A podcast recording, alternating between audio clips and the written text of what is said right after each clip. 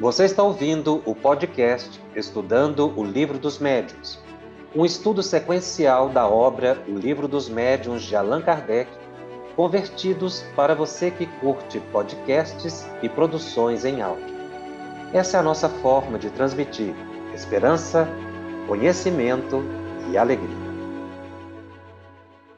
Olá, é sempre uma satisfação estarmos aqui com você para o estudo de O Livro dos Médiuns pela FEB TV, neste programa que busca analisar esta segunda obra de Allan Kardec. O, estudando o Livro dos Médiuns está hoje no programa de número 88. E o nosso estudo é do capítulo 23 da segunda parte de O Livro dos Médiuns, intitulado Obsessão. Este é o segundo programa que nós fazemos sobre esta temática. No programa anterior, nós ficamos na definição de obsessão e na análise de algumas generalidades. E é muito bom pontuar nesse início de estudo, focado no capítulo 23 de O Livro dos Médios, que Allan Kardec aqui estuda a obsessão relacionada à prática mediúnica. Ele não está analisando os aspectos é, gerais, ou, digamos assim, a repercussão da, da obsessão na população. Em geral, não. Ele está analisando obsessão com foco na prática mediúnica. Ele diz isso no início do capítulo. É para a prática mediúnica. Porque ele considera a obsessão como o maior obstáculo ao trabalho do médium, porque gera uma insegurança para o médium, para a equipe, em função da confiabilidade que se possa ter na mensagem que está transmitindo. Kardec era um cientista, então ele está fazendo aqui um, um estudo, capi esse capítulo especificamente, voltado para uma análise específica e não genérica. Por isso, é nesse capítulo, ele vai mencionar durante várias vezes, em vários, vários parágrafos, a palavra médium. O médium obsidiado, o médium que está sob influência. O que leva algumas pessoas a pensar que obsessão é um problema de médium, de reunião mediúnica. Não é. É porque o estudo dele foi focado nisso. Tanto que depois, em um livro, o Evangelho e as outras obras, a própria Revista Espírita, ele faz uma análise muito mais ampla da obsessão, como, por exemplo, um estudo espetacular que ele fez que são as obsessões em Morzine, em que a, ele identifica uma cidade inteira sob obsessão. E ali não eram médiums de reunião mediúnica, nem existia reunião mediúnica. Mas foi uma, uma pandemia obsessiva ali, né? uma epidemia que se referiu a uma localidade. Então é muito bom a gente entender o que está estudando, para não tirar a conclusão errada ou limitada do tema. Então, Kardec ele, ele coloca que a obsessão atrapalha fundamentalmente a prática mediúnica e ele vai nesse ângulo. Ele já havia estudado no Livro dos Espíritos algumas questões relacionadas à mediunidade e à obsessão, Uh, e aqui no livro dos médiuns, ele foca na prática mediúnica. No entanto, neste capítulo, ele lança as bases do fenômeno obsessivo, da análise do fenômeno obsessivo. Inclusive, ele vai dizer, durante o capítulo, como não é, solucionar o problema das obsessões em termos de socorro ao obsessor, obsidiado. Ele vai explicar como é que ocorre a desobsessão, como é que se promove a desobsessão. Em, em cada é, é, análise que ele faz dos graus de obsessão, ele, ele já coloca como solucionar aquele problema. Hoje nós vamos falar da obsessão simples, o que ele define como obsessão simples.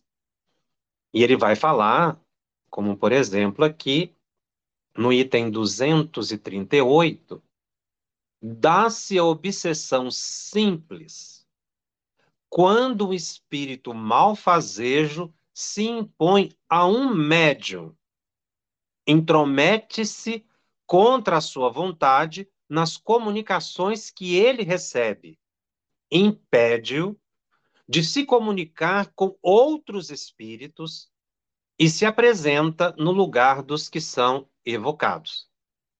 Então, vocês viram pela minha leitura que ele se refere aqui ao médium, a, a palavra está aqui no sentido restrito, é médium é, que, que produz fenômeno, porque ele diz que impede de se comunicar com os outros espíritas, comunicações que ele recebe nesse trecho que eu acabei de ler. Mas aqui é porque eu estudo, vou repetir, se, se volta aos aspectos práticos e não aos aspectos gerais que vai ser motivo de análise dele. Né? Conquanto, ainda repito, que todos os elementos que ele coloca como fatores causadores da obsessão e da perturbação nas manifestações mediúnicas, ocorre também na população.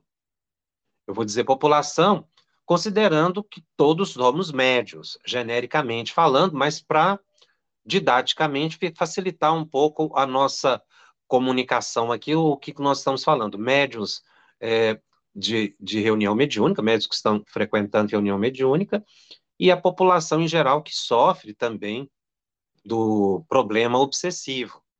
Então, se você faz uma leitura muito restritiva deste capítulo, acaba se acreditando que Kardec se refere à mediunidade ou coloca a mediunidade como problema de médium. Não, é também o problema que acontece para perturbar as manifestações mediúnicas.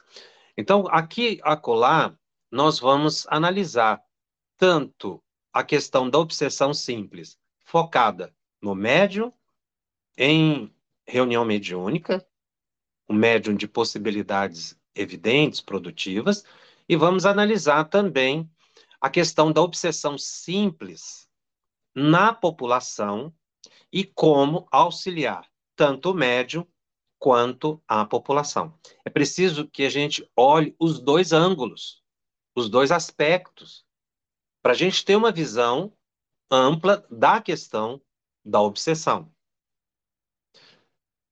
Mas aqui, nessa definição que ele dá de obsessão simples, que, que realmente se refere a uma importunação persistente de um espírito que se interfere nas comunicações.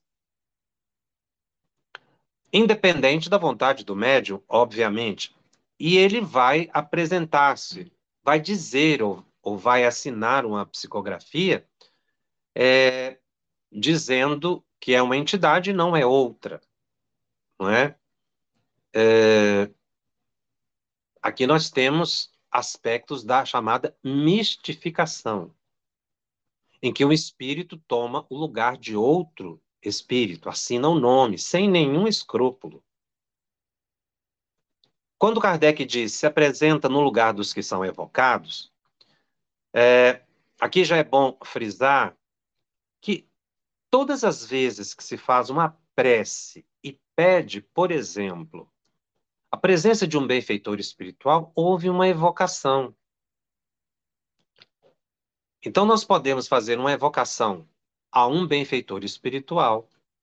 Isso a gente faz em reunião mediúnica. A gente, quando abre aquele momento para manifestação dos espíritos sofredores, houve ali um momento em que a gente está aguardando as manifestações, genericamente, é uma evocação. À época de Kardec, havia uma evocação direta, né, focada numa entidade. E era aqui que ele coloca esse risco da, da, de um espírito se passar pelo outro, porque havia essa prática.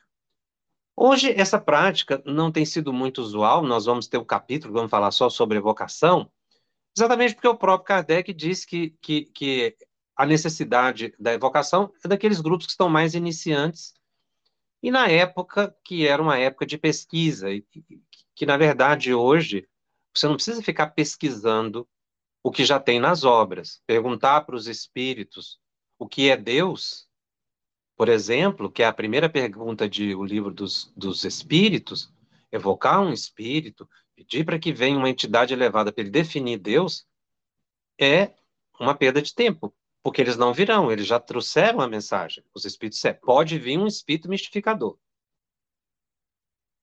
Como há casos de, de, de médiums em vigilantes que psicografaram um livro dos espíritos.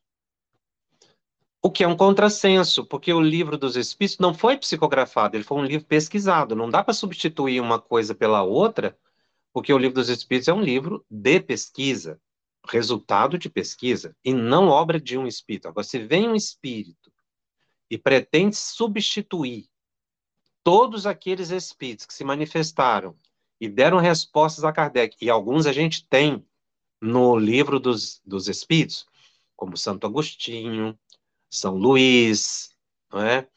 É, Erasto, grandes benfeitores espirituais que assinam, inclusive no, no, início ali do livro dos Espíritos, tem, uma, tem várias assinaturas de espíritos que chancelam aquela obra, inclusive apóstolos do Cristo.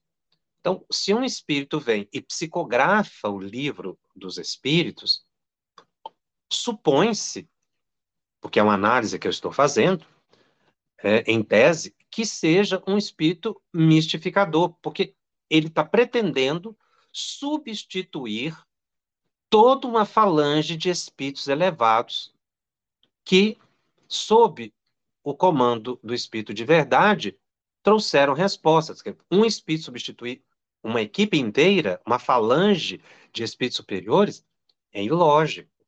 Racionalmente não dá para aceitar que, que essa psicografia seja é, de uma entidade elevada, porque não é um espírito da mesma categoria. Então, é isso que Kardec está dizendo, é que, que espíritos se intrometem. A questão é se o médium percebe ou não. E se ele se interessa em sair desse estado de perturbação, porque aí já é uma obsessão. Nós temos que lembrar que a obsessão é um constrangimento da vontade. Por isso, Kardec coloca aqui que esse espírito malfazejo, que é o espírito enganador, o espírito mistificador, o mistificador obsessor, que é uma das piores categorias de espírito que existe, ele se intromete contra a vontade do médium. Portanto, ele se impõe à vontade do médium. E ao se impor, ele tira liberdade. Mas antes de eu desenvolver o, o estudo do, do capítulo, como eu coloquei a questão da obsessão na população, a gente precisa ir analisando paralelamente para identificar uma questão e outra, uma situação e outra. Eu vou ler um texto aqui de André Luiz, que é intitulado Influenciações Espirituais Sutis. Está no livro Estude Viva, psicografado por Chico Xavier e Valdo Vieira. Neste texto, Eu vou fazer questão de ler o texto, porque ele é muito simples, mas extremamente esclarecedor. O André Luiz vai falar de situações que a gente passa no cotidiano e que caracterizam influenciações. Por isso ele diz influenciações espirituais sutis, porque é muito sutil, você às vezes não percebe, mas são verdadeiros indícios de influenciação. Veja que a expressão influenciação, que é algo que nós, estudantes do, do da mediunidade, e, na temática da obsessão, precisamos diferenciar. Um médium influenciado, uma pessoa influenciada, não está obsidiada. Embora ela possa perceber a influência. Porque a influência não é obsessão, uma vez que não há um constrangimento da vontade. O espírito não se impõe à pessoa. E é um problema essa influenciação espiritual sutil que André Luiz estuda aqui, já é a obsessão na população. Ou, ou, desculpe, é a influência de espíritos da população que pode se transformar, evoluir para um quadro obsessivo. Por que, que é possível a obsessão na população em geral? Porque todos somos médios, todos temos a glândula pineal, todos temos a epífise, todos nós temos um, uma estrutura psíquica naturalmente mediúnica. Embora variando de grau a grau. Como tem pessoas que têm uma capacidade auditiva melhor, como tem pessoas que têm uma capacidade olfativa melhor, tem pessoas que trabalham com olfato, né? É, com perfumes, são pessoas altamente habilitadas e, e, e acabam tendo realmente uma capacidade superior de perceber cheiros, né, odores. Tem pessoas que têm uma percepção visual melhor, tem pessoas que têm uma percepção mediúnica mais ampla, outros menos ampla. E eu não estou falando aqui de médios possibilidades ostensivas, estou falando da população em geral. Cada pessoa tem um nível de possibilidade de percepção mediúnica, embora não perceba. O que não interfere em nada na influência dos espíritos. Porque a influência dos espíritos, ela existe por causa dessa estrutura psíquica que nos permite uma intercomunicação espiritual e material. Nós temos é, um perispírito que, que está no, nos envolvendo, ligando ao corpo, que dá também uma percepção de ambiente, a psicometria. Então, todos nós podemos ser influenciados, mas não necessariamente ficaremos obsidiados. A não ser que a gente sintonize muito, e aí essa influenciação vai evoluir para um quadro obsessivo. E aí que André Luiz chama atenção nesse texto, para a gente evitar que essa influenciação, que é natural no nosso estágio evolutivo, evolua para uma obsessão. Por isso é que a gente já tem que prestar atenção nos sinais de influenciação, para que a gente não fique obsidiado, não perca o autodomínio. Porque em qualquer dessas situações que eu vou ler aqui, a pessoa pode desandar e instalar um processo obsessivo, já que cada pessoa reage de uma forma muito particular com a presença de espíritos inferiores. Cada pessoa reage de uma forma peculiar à presença de espíritos inferiores.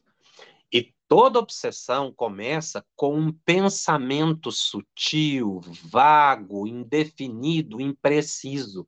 É algo realmente difuso que não se percebe com muita clareza. E depois isso vai ficando intenso por causa da repetição do pensamento contínuo. É o que André Luiz chama de reflexo condicionado, que é base da mediunidade. todo médium, no seu desenvolvimento mediúnico,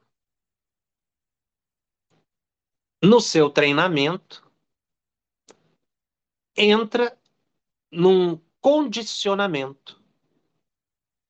Qual o condicionamento? Do transe. E é um reflexo de um comando mental. Vou dar um exemplo. O médium senta na sala mediúnica.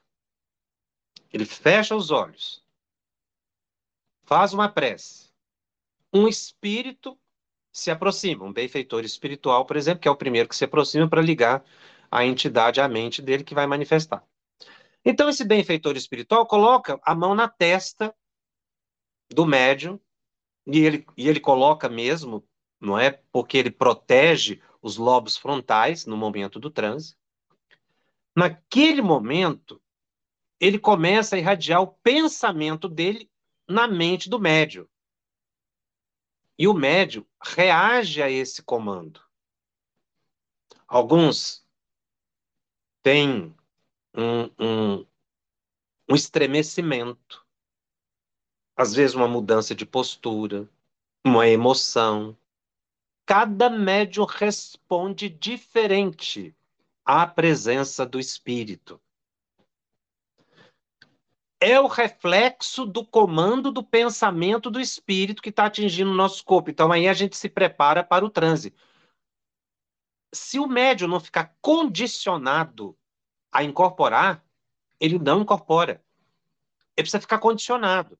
Por isso, em programas anteriores, eu estudei o fenômeno do, do, de Pavlov, da, da pesquisa né, de reflexo condicionado pelo grande cientista Pavlov, com a questão do, do cachorro com alimento e a sineta, porque o, o animal acabou desenvolvendo um reflexo condicionado, e depois esse estudo traz para o ser humano, no processo de educação, que a gente vai tendo reflexos condicionados. Isso acontece na mediunidade.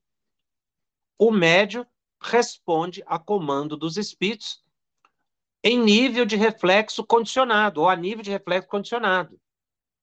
Tem que ser assim. Porque se eu não tiver condicionado a entrar em transe, o espírito vai aproximar e eu não vou perceber.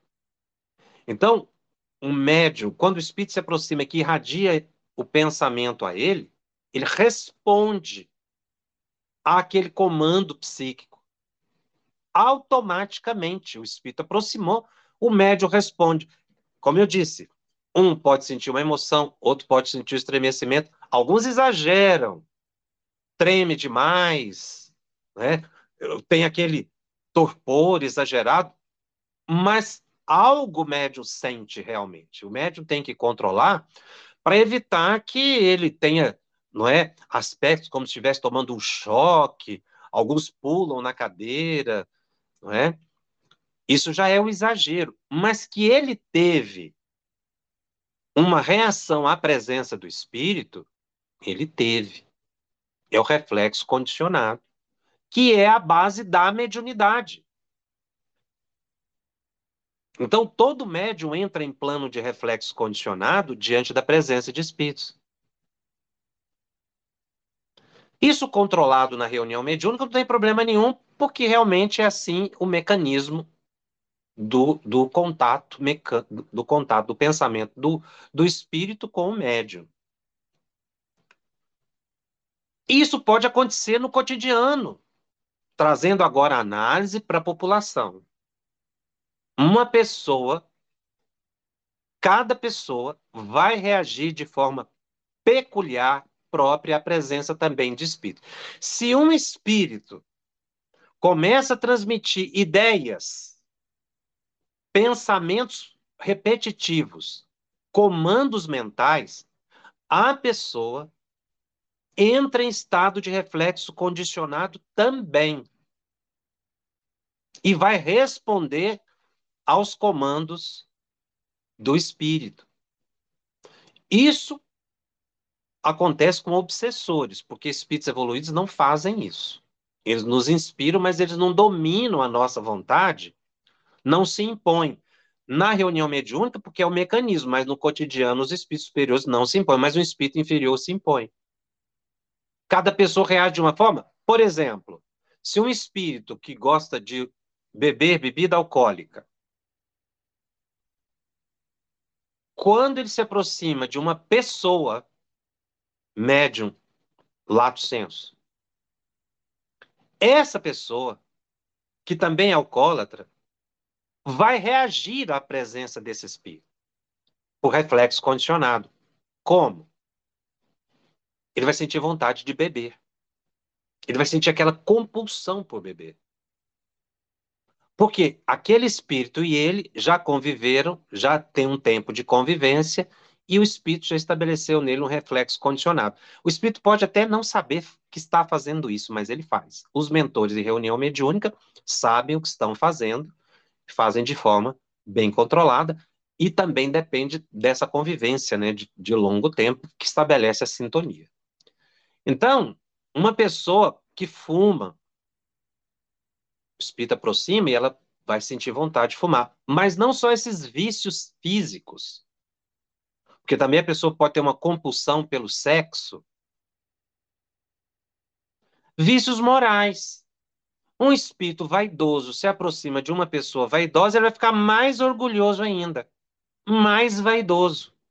Uma pessoa que gosta de falar mal das pessoas e tem um espírito que já está convivendo com ela, quando esse espírito se aproxima, ela sai falando mal de todo mundo. Isso é reflexo condicionado ao comando mental do espírito. Eu fiz essa explicação para a gente entender bem o que, que o André Luiz está falando nessa mensagem e ver a importância dessa mensagem para a população e para nós, estudantes também da mediunidade e para todos os médios que trabalham em reunião mediúnica. Porque na influenciação espiritual sutil são os primórdios de um comando, de comandos mentais sutis, inespecíficos, quase não perceptíveis, mas que têm uma reação da pessoa. O espírito pode aproximar de uma pessoa, a pessoa pode chorar. O espírito aproxima de uma pessoa, a pessoa pode entrar em depressão.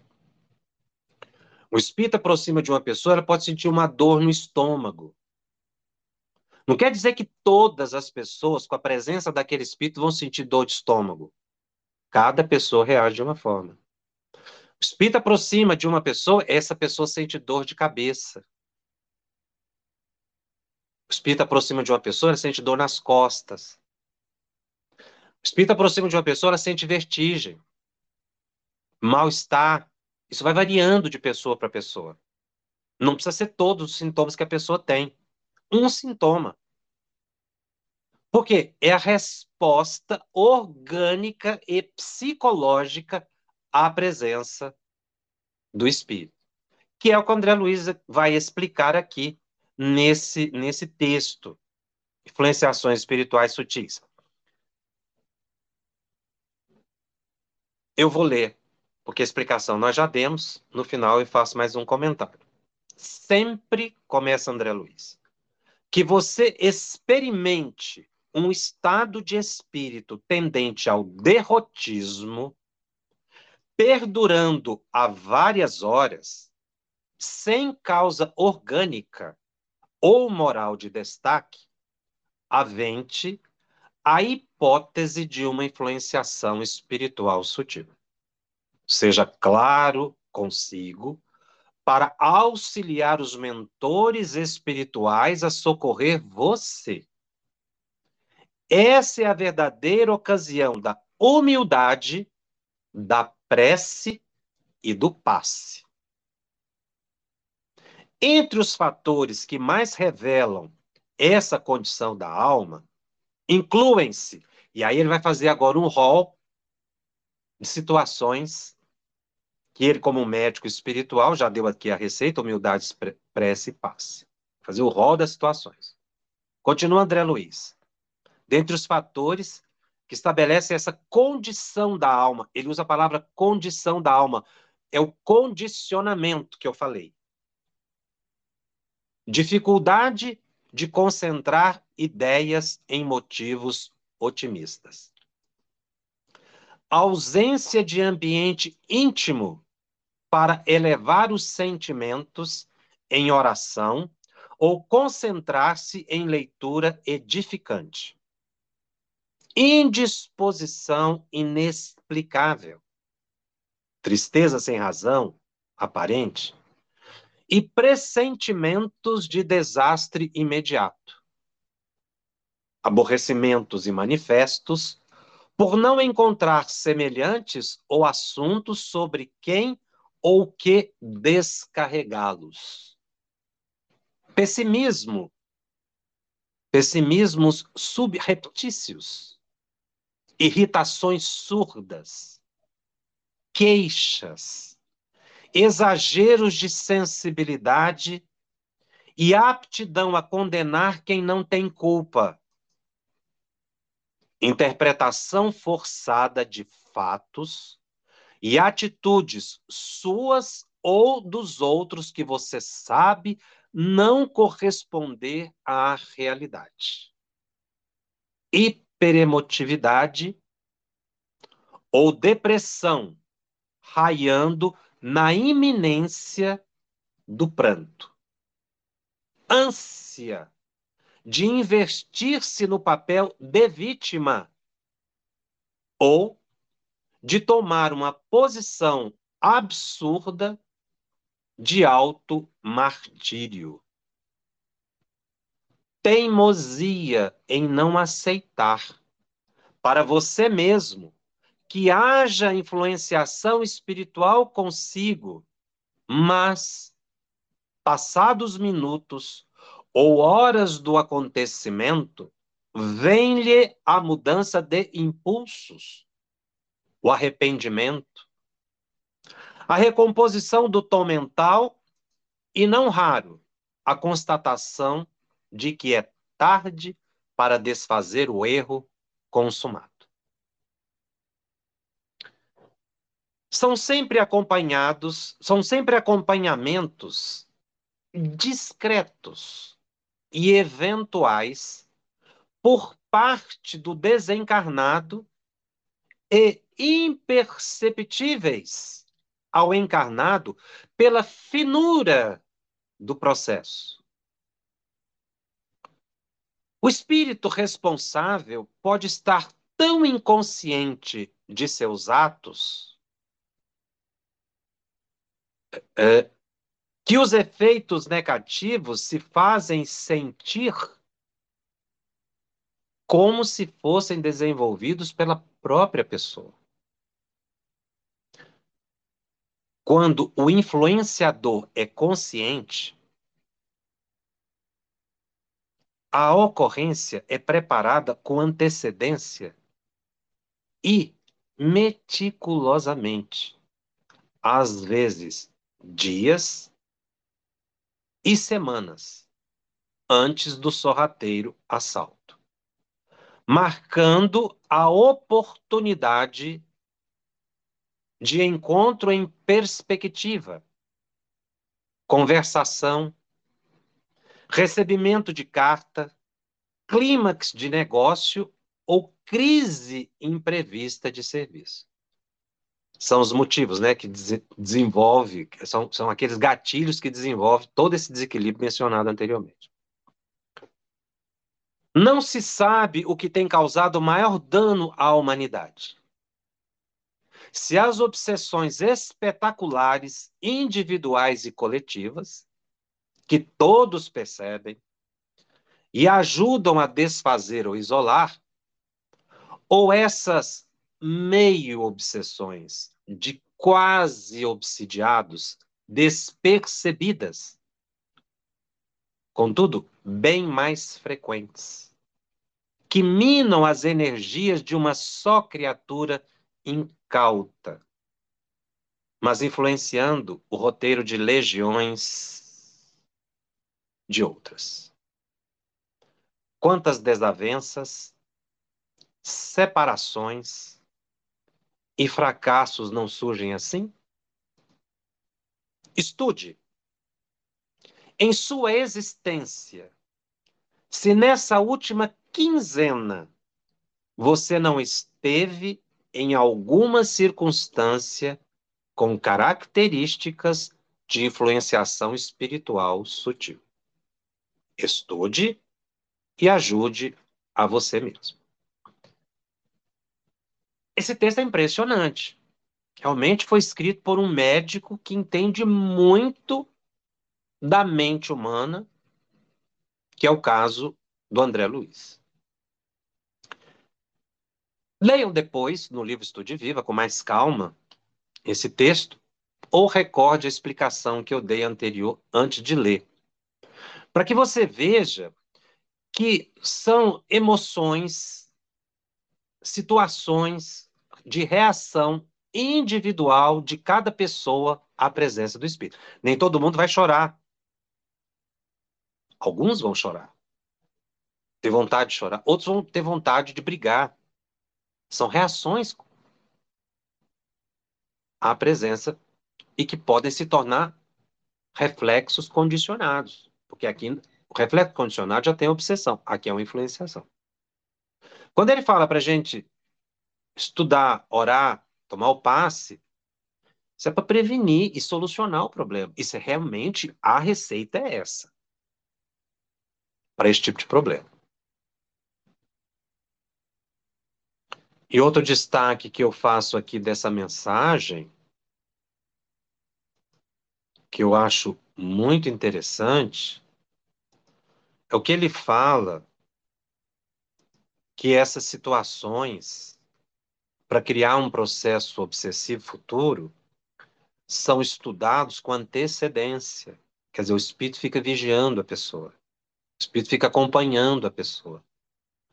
Dias, semanas. Eu vou dizer meses e anos também. Porque para os espíritos perseguidores, isso não é nada. E aí, a pessoa recebe uma notícia ruim, uma notícia que o abala, uma fofoca, fofoca mesmo. Alguém que traz assim, eu vou te contar uma coisa, nem sabe se é verdade. Você pá, segura aquilo. É a brecha. Clímax de negócio. Um negócio que você queria fazer e não dá certo, um emprego que você queria não deu certo. Uma crise do trabalho profissional, é, uma notícia ruim. Eu já vi pessoa que desenvolveu um quadro desse de, de hiperemotividade, entrou em estado de ansiedade, porque viu uma notícia de televisão que não tinha nada a ver com ela, ela ficou emocionada. Quer dizer, cada pessoa tem uma sensibilidade própria, né? E aí, nesse momento que você tem a notícia, algo que te abala, o espírito se liga a você. E aí você não sai desse estado. Mas essa situação aqui é de influenciação, não é de obsessão.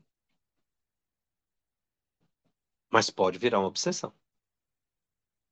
Pode evoluir negativamente. Pode evoluir rapidamente ou lentamente. Por isso é que quando a gente estuda a obsessão, a gente tem que estar com o olhar nos dois ângulos. Nos aspectos práticos e no que ocorre no cotidiano. No cotidiano afeta médiums da mesma forma, mas a população em geral. Mas as bases são lançadas. Agora, então vamos considerar uma pessoa que tem entrado naquele estado obsessivo, desculpe, naquele estado de influenciação e que evoluiu para a obsessão.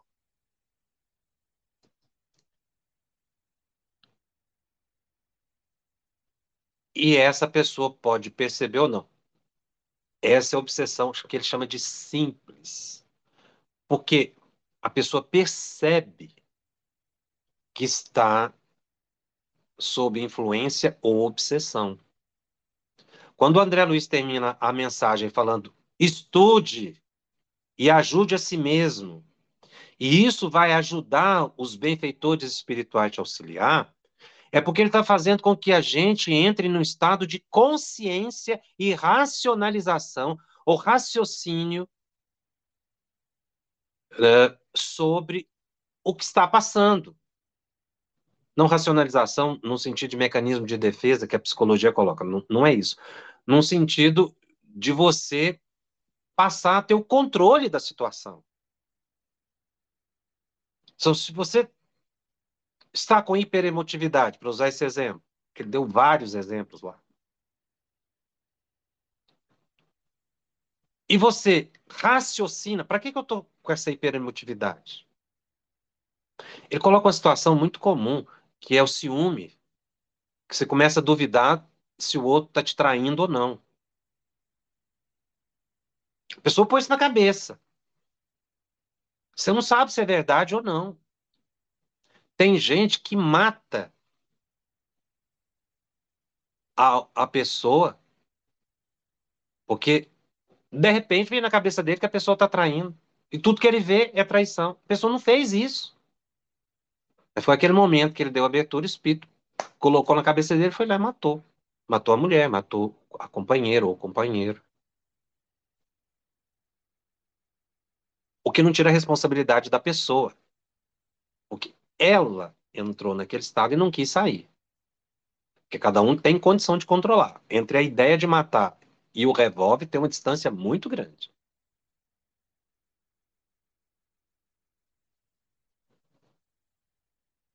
Então, esse essa, esse raciocínio que se faz sobre a própria emoção por que, que eu estou nesse estado? Me ajuda a sair desse estado, a recuperar o equilíbrio e não afundar. Se eu estou sentindo depressão, deixa eu raciocinar. Por que, que eu estou em depressão? O que está me causando depressão? Raciocine. Busque a causa. Se você não tiver condição de descobrir sozinho, procure um psicólogo, procure um médico, para ele te ajudar a perceber. O médico vai fazer exames, verificar se tem qualquer distúrbio orgânico que está te causando depressão. É uma forma de você enfrentar a situação. Um psiquiatra vai te ajudar a identificar situações de estresse que pode estar te levando à depressão. Você pode ir no psicólogo e o psicólogo vai te ajudar a entender a sua vida para ver o que está te causando a depressão. E você vai tratar e vai sair desse quadro. Tem medicamento, cada um tem um, um porquê da depressão. Mas se não tem nada disso, reaja psiquicamente, porque pode ser uma obsessão, um início de uma obsessão. Porque ele fala meio obsidiados, né? Mas eu tenho que enfrentar. Agora, ficar chorando, alimentando a depressão, eu pioro o quadro. Por isso que a gente precisa buscar, às vezes, ajuda. Agora, se, se a pessoa consegue sair sozinha desse quadro, ótimo, porque ela teve o controle e viu que não era nenhum problema, nem físico, nem psicológico. Veja como Kardec trata essa temática que eu estou analisando com vocês. Ninguém, diz Kardec ainda, agora voltando para o livro dos médios, no item 238, segundo parágrafo. Ninguém está obsidiado pelo simples fato de ser enganado por um espírito mentiroso. O melhor médium se acha exposto a isso, principalmente no começo, quando ainda lhe falta a experiência necessária. Do mesmo modo que nós, as pessoas mais honestas, não é? Podem ser enganadas por espertalhões. Pode-se, pois, ser enganado sem estar obsidiado. É influenciação que eu acabei de colocar. Você pode estar influenciado sem estar obsidiado. A obsessão, continua Kardec, consiste na tenacidade de um espírito do qual a pessoa sobre quem ele atua não consegue desembaraçar-se. Vou continuar lendo, dentro dessa pers perspectiva de análise. Continua Kardec. Porque ele está analisando a obsessão simples. Na obsessão simples, O médium sabe muito bem que está lidando com um espírito mentiroso. E este não se disfarça nem dissimula de forma alguma suas más intenções e seu propósito de contrariar. Vou repetir aqui a última frase de André Luiz na mensagem. Estude e ajude a si mesmo. Seja honesto consigo mesmo. Tem médium que não. Está percebendo que o espírito é mentiroso e continua. Aí aquilo que é uma influenciação vira obsessão. Se o médium reconhece a fraude sem dificuldade e, como se mantém vigilante, raramente é enganado. Este gênero de obsessão é, portanto, apenas desagradável e só tem um inconveniente de dificultar as comunicações que se deseja receber de espíritos sérios ou daqueles que nos são afeiçoados. Aqui estão a base também de análise da, da, da, da influenciação espiritual sutil, né, dessa influência espiritual negativa, porque é o que ele diz aqui, esse gênero é apenas desagradável. Mas aqui, eu repito, é, já é obsessão. E Kardec continua. Podemos incluir nesta categoria de obsessão simples os casos de obsessão física, isto é, ele define, a que consiste nas manifestações ruidosas e obstinadas de alguns espíritos, de alguns espíritos, que podemos incluir nessa categoria os casos de obsessão física. Desculpe, aqui o texto ficou repetido, duplicou e a leitura ficou um pouco confusa. Eu vou repetir para ficar claro.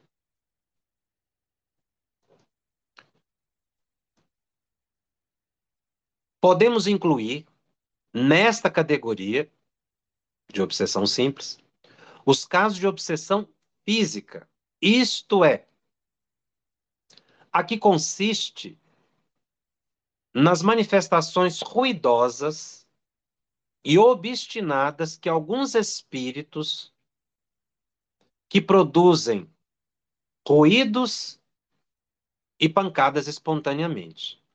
A propósito desse fenômeno, remetemos o leitor ao capítulo Manifestações Físicas Espontâneas, item 82, que já foi motivo de estudo. Ou seja, o que Kardec chama de obsessão física? Barulhos, ruídos dentro de casa, em torno da pessoa.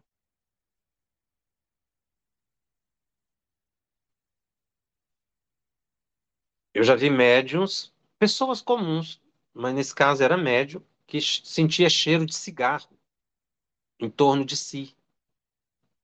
E algumas pessoas sentiam também. E ele não fumava. Quem estava produzindo esse fenômeno, que Kardec chama de obsessão física? Um espírito inferior, porque espírito superior não faz isso.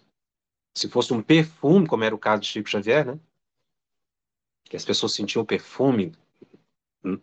De volta conta um caso lindíssimo, que é mais ou menos assim, sem querer ser ipsis literal que Divaldo colocou, que ele estava ali na, na casa de Chico Xavier, tinham várias pessoas, e Chico tinha um hábito de ele gostar de servir o café para as pessoas, na xicrinha. Tá o Chico lá com a bandeja cheia de xícara e servindo café. Chegava na frente de um, colocava a xicrinha de café. Isso conta volta. Servia o café. E Divaldo disse que cada pessoa, diante de cada pessoa, quando o Chico colocava o café, o ambiente é, tinha um perfume diferente. O café tinha um perfume diferente. Que, inclusive, Chico percebeu, foi ficando muito constrangido com aquela situação. Isso é espírito superior. É uma manifestação de efeito físico. O que Kardec está falando aqui já é obsessão. Não é? Espíritos podem provocar ruídos dentro da casa das pessoas. Então, o que, que você tem que fazer Qual é o, o remédio? André Luiz deu o remédio para essas situações. Não precisa nem. É, o próprio indivíduo resolve o problema. Como? Humildade para aceitar que está sofrendo influência, prece e passe. E se for um médium em reunião mediúnica, o, Kardec vai mostrar aqui que, é, que o, o médium ele deve cansar o espírito. Ele deve fazer com que o espírito perceba que não vai ter é, êxito com ele. Kardec diz que o espírito cansa, e cansa mesmo, porque ele vai insistir com a pessoa e a pessoa não vai é, é, responder àquele quadro que o espírito quer dominar. Então, essa é a definição de obsessão simples, que a gente analisou de duas formas, tanto para o médium em sessão prática de espiritismo e o aspecto dessa influenciação cotidiana que pode virar obsessão e que atinge toda a população. Eu recomendo a releitura desse texto, sobretudo para quem trabalha em atendimento espiritual, para ajudar as pessoas. Para ajudar as pessoas a entender isso. Raciocinar sobre as emoções, refletir sobre o que pensa, o espírito planta uma ideia na cabeça de uma pessoa de suicídio. E aí a pessoa recebe uma notícia ruim, uma decepção, que é o gatilho. E aquela ideia vai crescendo e a pessoa se mata. É sério. Planta na cabeça da pessoa que deve separar o casal, a família. E separa. São ideias muito complexas que acabam a partir de coisas simples que o espírito vai meticulosamente organizando, porque às vezes quer uma vingança, é uma inveja que o espírito tem, uma perseguição do passado, e ele fica esperando o gatilho, que a gente chama de brecha psíquica. E a gente dá, muitas vezes. É a hora da briga, é hora que alguém te falou alguma coisa você fica irritado, na hora da refeição é o prato que você não gosta, é um comportamento da pessoa que você ficou irritado, é algo que a pessoa. Às vezes, até um, um, um, uma fechada do carro no trânsito é gatilho para a pessoa ficar obsidiada. Como eu disse, uma notícia de televisão que não tinha nada a ver com a pessoa, a pessoa ficou tão emocionada que ela começou a chorar. Foi, não parava. Dias após. Quer dizer, foi o gatilho, foi a brecha psíquica que a gente não pode dar. E que se deu, o que deve fazer é buscar a própria solução. Nesse caso, nós vamos ver no próximo programa que não há necessidade da pessoa é, ser encaminhada para a reunião de desobsessão. Muitas vezes o espírito não manifesta na reunião, porque o problema é solucionável. Não é? Espontaneamente, assistir uma palestra no centro espírita. É um processo desobsessivo. Porque muda a sintonia. E as pessoas não veem a reunião pública como parte do processo de desobsessão. É preciso que as pessoas conscientizem que as palestras no centro devem ser muito bem preparadas. Falar de piedade na reunião, na reunião pública, Falar da caridade, ou seja, todos os temas do evangelho são desobsessivos. O expositor vai estar inspirado, muita gente ali na plateia está sofrendo esse problema de influenciação e ouve uma palestra e sente bem, depois vai tomar o passe. Isso é tratamento desobsessivo. Não é só manifestar espírita reunião mediúnica. Até porque na palestra a pessoa vai pensa em mudar o comportamento, sai daquela sintonia, a pessoa sai leve do centro espírita. Ela diz: estou sentindo bem. Por quê? Porque ela reagiu psiquicamente àquele comando mental que estava sendo estabelecido. Eu vou dizer uma coisa aqui. Nem sempre aquele perseguidor que entrou com a pessoa na, no centro espírita e também ouviu a palestra e pode modificar o pensamento, nem sempre ele muda o pensamento. E ele pode voltar a insistir com a pessoa. É aí que a pessoa tem que ter uma frequência contínua à reunião pública e receber o passe. Porque aí sim é o que Kardec fala, vai cansando o espírito. Ou vai convencendo o espírito que ele também tem que mudar de foco, de pensamento. E os benfeitores espirituais estão ali observando tudo isso. Vão ajudar também o pobre do, do espírito influenciador ali. Para ele também ser socorrido. Porque os espíritos não socorrem só os encarnados, né?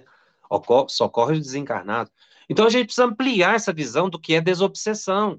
Porque no caso das influenciações espirituais sutis, que vai pode virar uma obsessão, ela é tratável na reunião pública, numa reunião de estudo. Muita gente quer levar uma pessoa que está com desequilíbrio para reunião mediúnica, tem que levar para reunião pública para ouvir o evangelho. Melhorou? Vai para reunião de estudo. Isso é desobsessão. Tomar o passe, a água fluidificada, são recursos desobsessivos tanto para o médio, que vai ficar mais vigilante. Então, eu, repetindo, o, o, que que, o que que, na verdade, ouvir a palestra? Primeiro que os benfeitores espirituais ali vão transmitir um passe já na pessoa sentada ali, enquanto ela ouve a palestra, ele está captando energia. Essa energia, essa recuperação de fluido vital que a pessoa tem no centro, é que dá a condição psíquica a ela de reagir ao comando do espírito, para não se tornar um reflexo condicionado.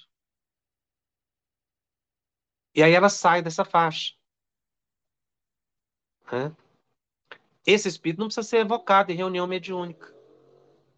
Porque soluciona. Então, veja, num salão que tenha 20, 30, 100, 200 pessoas, tem salões aí de mais de mil pessoas, centros espíritas, é desobsessão coletiva. Eu não estou dizendo que você vai falar de obsessão, estou falando que você vai falar de evangelho. Falar de evangelho, ler o evangelho todos os dias, é recurso terapêutico para solucionar processos de obsessão simples e evitar que as influenciações que são normais. Eu disse que essas influenciações espirituais são normais e os espíritos superiores permitem essas influenciações. Porque nós somos espíritos em progresso. Esse enfrentamento com espíritos inferiores, que são espíritos iguais a nós, nos ajudam a controlar o pensamento, controlar a emoção. Porque tudo isso que nós estamos falando aqui, para você reagir e não ir avançando nessas situações que André Luiz coloca na mensagem, que são N situações que ele descreve. Para a gente não ir seguindo nesse caminho, a gente vai adquirindo disciplina mental. Isso é evolução espiritual. É se espiritualizar. Por isso que eu sugiro que vocês releiam com calma esses, essas situações, para você identificar. Cada pessoa vai se enquadrar num, numa daqueles sinais e sintomas ali de, de influenciação. E a pessoa que reage, ela está se espiritualizando. Então, os espíritos superiores, Jesus, Deus nosso Pai, nessa faixa evolutiva que nós estamos, é normal ter esse tipo de influenciação para a gente aprender. Por que, que o André Luiz fala humildade, oração e paz? Por que humildade? Importante perceber Humildade para saber que eu, que eu não posso ser orgulhoso, que eu estou em processo evolutivo. Humildade para com esse espírito, orar por ele. Não ficar com raiva, porque tem gente que fica com raiva de espírito. Eu acho um absurdo isso. percebe que é um espírito inferior, fica com ódio do espírito. Piora a situação. Você tem que transmitir um bom pensamento. Então a gente precisa ter humildade para reconhecer que nós somos influenciáveis negativamente, porque nós não somos espíritos superiores, falando em relação a mim mesmo, talvez a, a maioria da população, porque nós estamos num processo evolutivo. Então a gente tem que ter humildade. Até para receber a ajuda dos espíritos superiores, a gente precisa ter essa humildade, de aceitar que a gente está sob influência. Que a gente, se a gente não percebe que está sob influência, porque a maioria não percebe, que a gente precisa entender o nosso estado né, de espíritos em progresso e que, portanto, temos que aprender a dominar pensamentos, palavras, emoções e o comportamento. Na semana que vem eu continuo o tema obsessão e eu vou falar de fascinação, que segundo Kardec é o pior grau de obsessão. Vamos ver se eu consigo responder algumas perguntas aqui. O nosso tempo está estourado, mas esse assunto é muito amplo. Uh, Angelita, pode, pergunta, pode ser considerado como obsessão quando o médio iniciante, em uma reunião, só tem sensações, capta energias e fora da reunião, no seu dia a dia, é, ouve ou intui? Angelita, obsessão. Vamos, vamos, vamos fixar essa regra. Na obsessão, o médium já perdeu o autodomínio. Ele está sentindo que é uma presença persistente. O que você colocou aqui não dá para caracterizar que é uma obsessão. Mas pode ser uma influenciação. Agora, esse estado que você descreve aqui, que na reunião capta sensação, quer dizer, não entra em transe, não conseguiu desenvolver, só está captando energia. Mas fora do centro, ele aí ele ouve, ele tem vontade às vezes de psicografar. Isso é normal no desenvolvimento. É assim mesmo que acontece. É por isso que o médium ele tem que continuar frequentando a reunião mediúnica e ir controlando fora. Não, não é, é, exercitando a mediunidade fora da reunião. É esse controle que ele vai aprender. Isso faz parte do desenvolvimento. Então, isso aqui é normal que você colocou, tá? Com o tempo, essas sensações fora da reunião vão desaparecer e elas e as da reunião mediúnica, na reunião mediúnica, vão ficar muito mais evidentes. Então, isso é, é o médium persistindo, mas isso aqui é perfeitamente normal, é desse jeito que acontece mesmo.